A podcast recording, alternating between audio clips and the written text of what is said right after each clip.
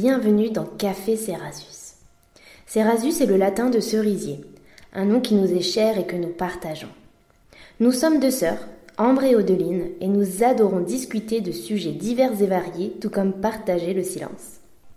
On s'accorde le droit de ne pas tomber d'accord sur tout, mais on respecte profondément nos avis, quoi qu'il arrive. Nos réflexions sont bienveillantes, sans jugement et évidemment non exhaustives.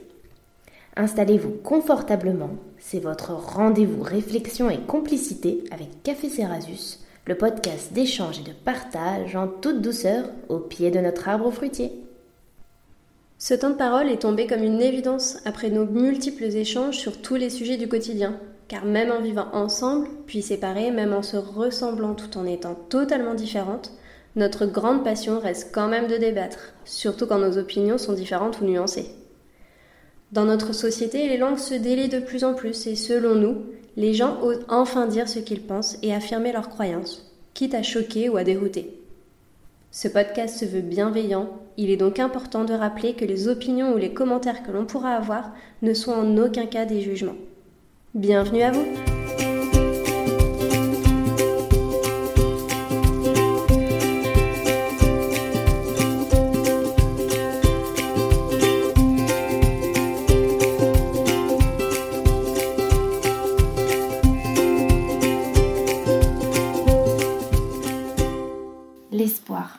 Nous connaissons tous ce mot et nous l'employons quotidiennement. Espérons férocement que nos proches se portent bien, espérant nerveusement arriver à l'heure au travail malgré des bouchons ou un ralentissement dans le métro, espérant optimistement que l'avenir sera beau. L'espoir est donc un sentiment reconnu comme le dernier rempart de l'homme face au monde, nous permettant de se projeter, de manière utopique, vers un futur où tout devient possible par la force de notre imagination. Le passé est ce qu'il est, le présent est ce que nous en faisons, et le futur est une porte vers une multitude de possibilités. Mais l'espoir est propre à chacun et n'est pas sans lien avec la société dans laquelle nous sommes et les aspirations propres à notre époque.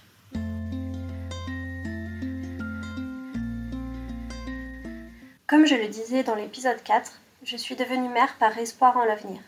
Mais ce sentiment n'amène aucune certitude, je le sais bien. Peut-être sommes-nous condamnés à vivre une existence vouée à l'échec? Mais comme je dis souvent, j'ai envie d'y croire.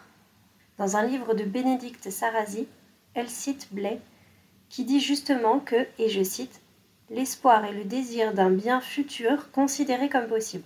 L'espoir vise l'avènement d'un bien dans le temps.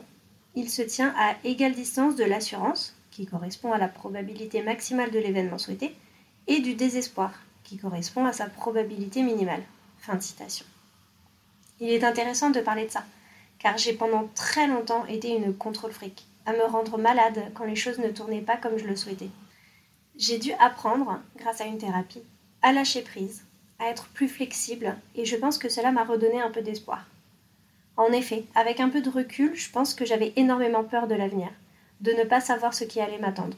C'est toujours effrayant de se poser cinq minutes et de se rendre compte que n'importe quelle décision qu'on a pu prendre toute notre vie a eu un effet, une conséquence sur notre présent et en aura certainement encore dans le futur.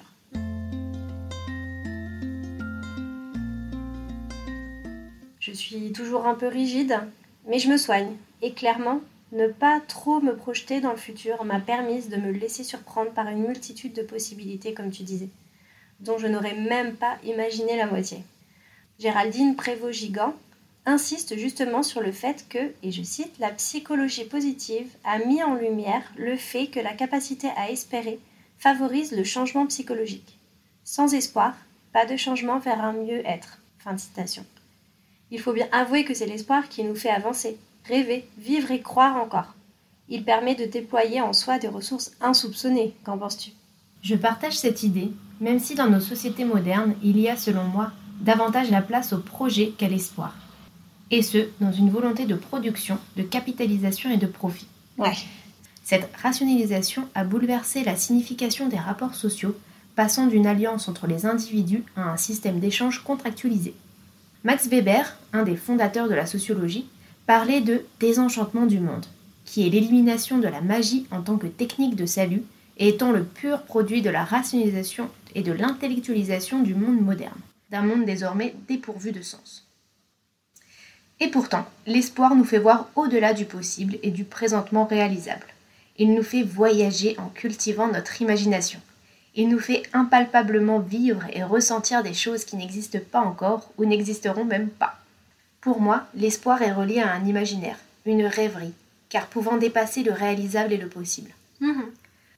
En même temps, je le considère aussi comme tel, car quand les événements tant espérés se passent, je ressens souvent un soupçon de déception, car dans mon imaginaire, tout était plus beau, plus intense, plus conséquent. Et malgré cela, je ne peux m'empêcher d'espérer, mais davantage face à moi-même ou ce à quoi je peux avoir une influence, dans le sens où j'use d'espoir principalement sur ce qui m'est possible d'agir. Comme je le dis dans l'épisode 3, je me considère comme une écologiste, même si je ne suis pas parfaite dans mes décisions au quotidien.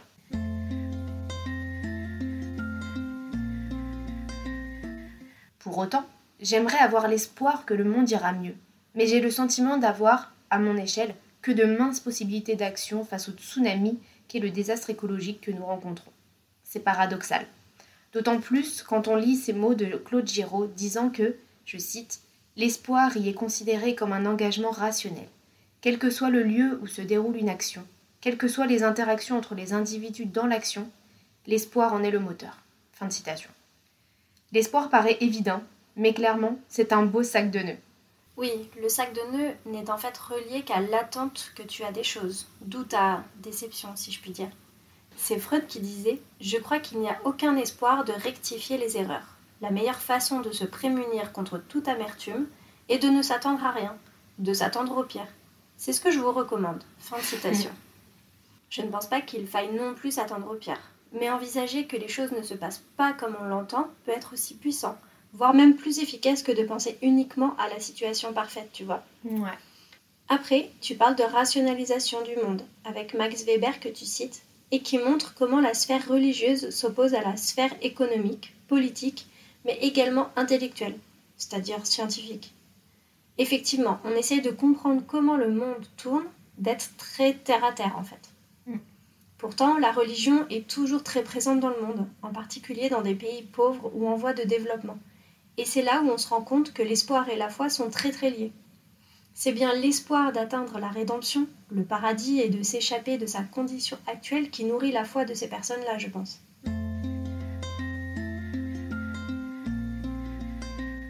C'est dans un article de Charles Pépin que ce dernier rappelle que, et je cite, L'espoir en un avenir meilleur aide à supporter un présent difficile.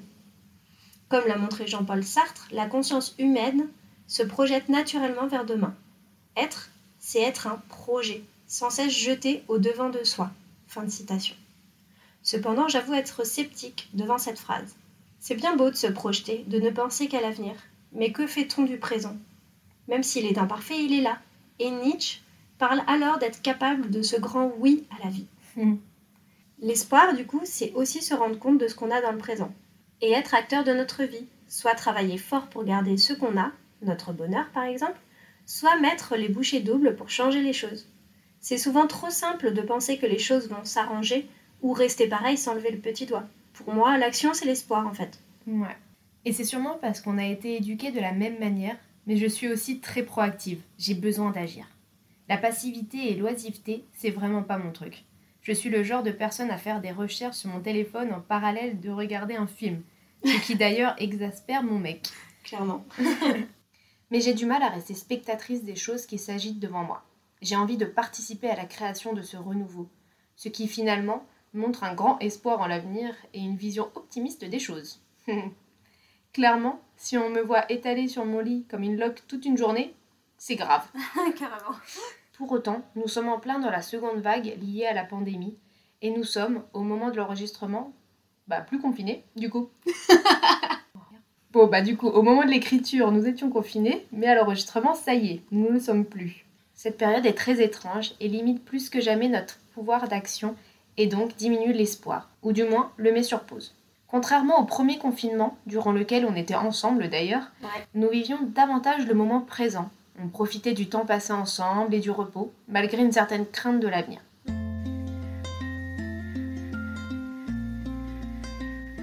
Pour autant, Géraldine Prévost-Gigant, que tu avais citée, a dit Notre société est en pleine mutation. Pourquoi ne pas la regarder comme une formidable opportunité d'évoluer? Et je pense que c'est intéressant de prendre cette période en cela, même s'il y a une réelle perte de sens sur énormément de choses, en tout cas pour ma part. En effet, l'effondrement des valeurs partagées et des croyances aboutit au déclin des rituels et de l'ensemble des modalités sociales et symboliques de la société, ce qui provoque une absence de signification sociale chez les individus et une transformation importante du lien social. Et ce constat n'est pas uniquement lié au virus actuel, mais bien à la société moderne. Nous avons démagifié le paysage qui nous entoure, comme l'a noté Michael Dandrieux. À nous de recréer l'espoir, à nous de remettre de la magie et du lien dans notre société. Ce que j'aime à croire, même si certains comportements observés pendant le premier déconfinement a quelque peu ruiné mes rêves, c'est que cette expérience partagée que nous vivons tous ensemble pourrait nous rapprocher. C'est utopique, mais une belle utopie, je pense. Guy Lavallée disait que l'espoir, lui aussi, est lié à l'amour. Pourquoi pas le prendre dans ce sens? Bien sûr, tout ce que tu dis est vrai. Cette période est très particulière, avec ses moments de doute, de deuil de notre vie d'avant, je pense. Mais il faut aussi faire une introspection et se dire, avec espoir donc, que cela est peut-être une bonne chose pour plein de raisons. Se rapprocher de nos producteurs locaux, faire vivre les petits commerces plutôt que d'engraisser les grandes multinationales, on peut également penser au fait de mettre notre quotidien sur pause, prendre le temps d'être présent avec ses enfants et sa famille par exemple. Effectivement, l'espoir de voir notre société comprendre l'entraide et ne plus se regarder le nombril serait si beau. J'attends de voir ce qui va ressortir de cela dans quelques années quand ce sera derrière nous en fait. D'ailleurs, c'est tout à fait normal de ressentir ça si on reprend l'étymologie du mot espoir. Il est formé à partir du verbe latin sperare, le verbe espérer consiste à attendre avec confiance la réalisation d'un acte ou d'un événement. Sa racine latine fait donc référence à la notion d'attente, comme quoi tout est lié, tu vois.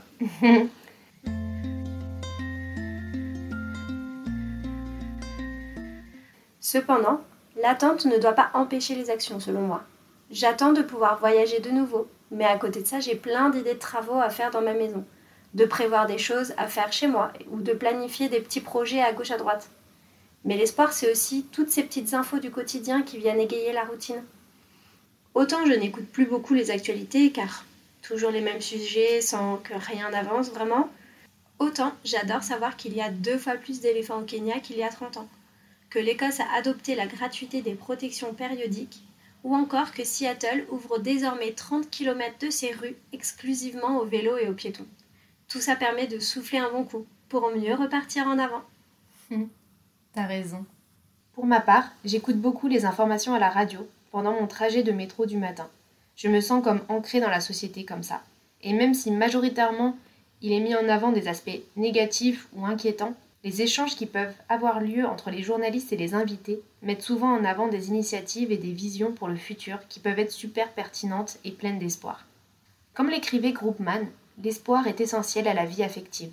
C'est un sentiment exaltant que les êtres humains peuvent éprouver lorsqu'il existe une possibilité de croire en un avenir meilleur.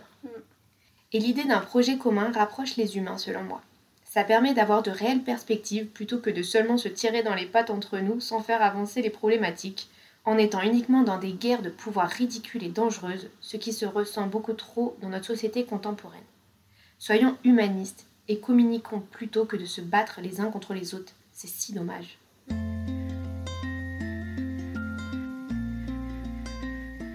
Après, j'avoue ne pas être irréprochable sur mes capacités communicationnelles et relationnelles. Mais j'essaye le plus possible de me remettre en question et de chercher des solutions. Même si l'affectif me submerge très facilement et que j'ai un certain potentiel à l'imagination et aux ruminations, je tente depuis quelques mois, au plus que je peux, de poser directement des questions et de ne plus présupposer les actions ou objectifs des autres. Et honnêtement, je me sens bien plus légère et dégagée d'une charge mentale. Mais aussi plus en connexion avec les autres. En résonance, l'expérience de Rubinelli en 2006 montre que des contenus implicites peuvent occuper l'espace cognitif et mémoriel de contenus explicites et être donc attribués directement à la responsabilité du locuteur. Tout ça pour dire que cette nouvelle manière de communiquer et d'interagir est pour moi une source d'espoir. Et j'aime à croire qu'elle peut se développer et permettre aux hommes et aux femmes de créer une véritable harmonie, qui ne pourrait d'ailleurs que ruisseler sur la nature et les autres êtres vivants dans un souci d'égalité.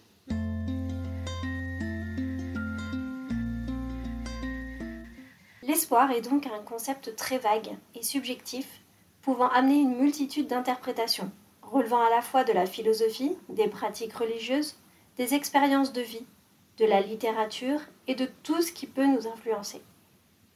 Ainsi, l'espoir se situe au cœur même de l'être humain dans toute sa complexité. Il n'y a donc pas de signification universelle, pas de consensus sur ce concept. Pour autant, nous ne pouvons qu'être d'accord sur l'imprévisibilité de l'avenir, qu'importe les espoirs que chacun peut mettre dessus. Aujourd'hui, nous vivons une pandémie mondiale, et alors même que des avancées étaient faites à certains niveaux, notamment dans le féminisme, nous nous rendons compte de la fragilité des droits acquis dans des périodes complexes. La suite dans un prochain épisode. Vous retrouverez les références de nos lectures en commentaire ou en présentation de cet épisode. Merci à vous de nous suivre. N'hésitez pas à partager, commenter et à liker nos posts pour nous soutenir. En attendant, merci à toutes et à tous d'avoir partagé ce moment avec nous. Passez une magnifique journée et à bientôt pour un nouvel épisode de Café Cerasus.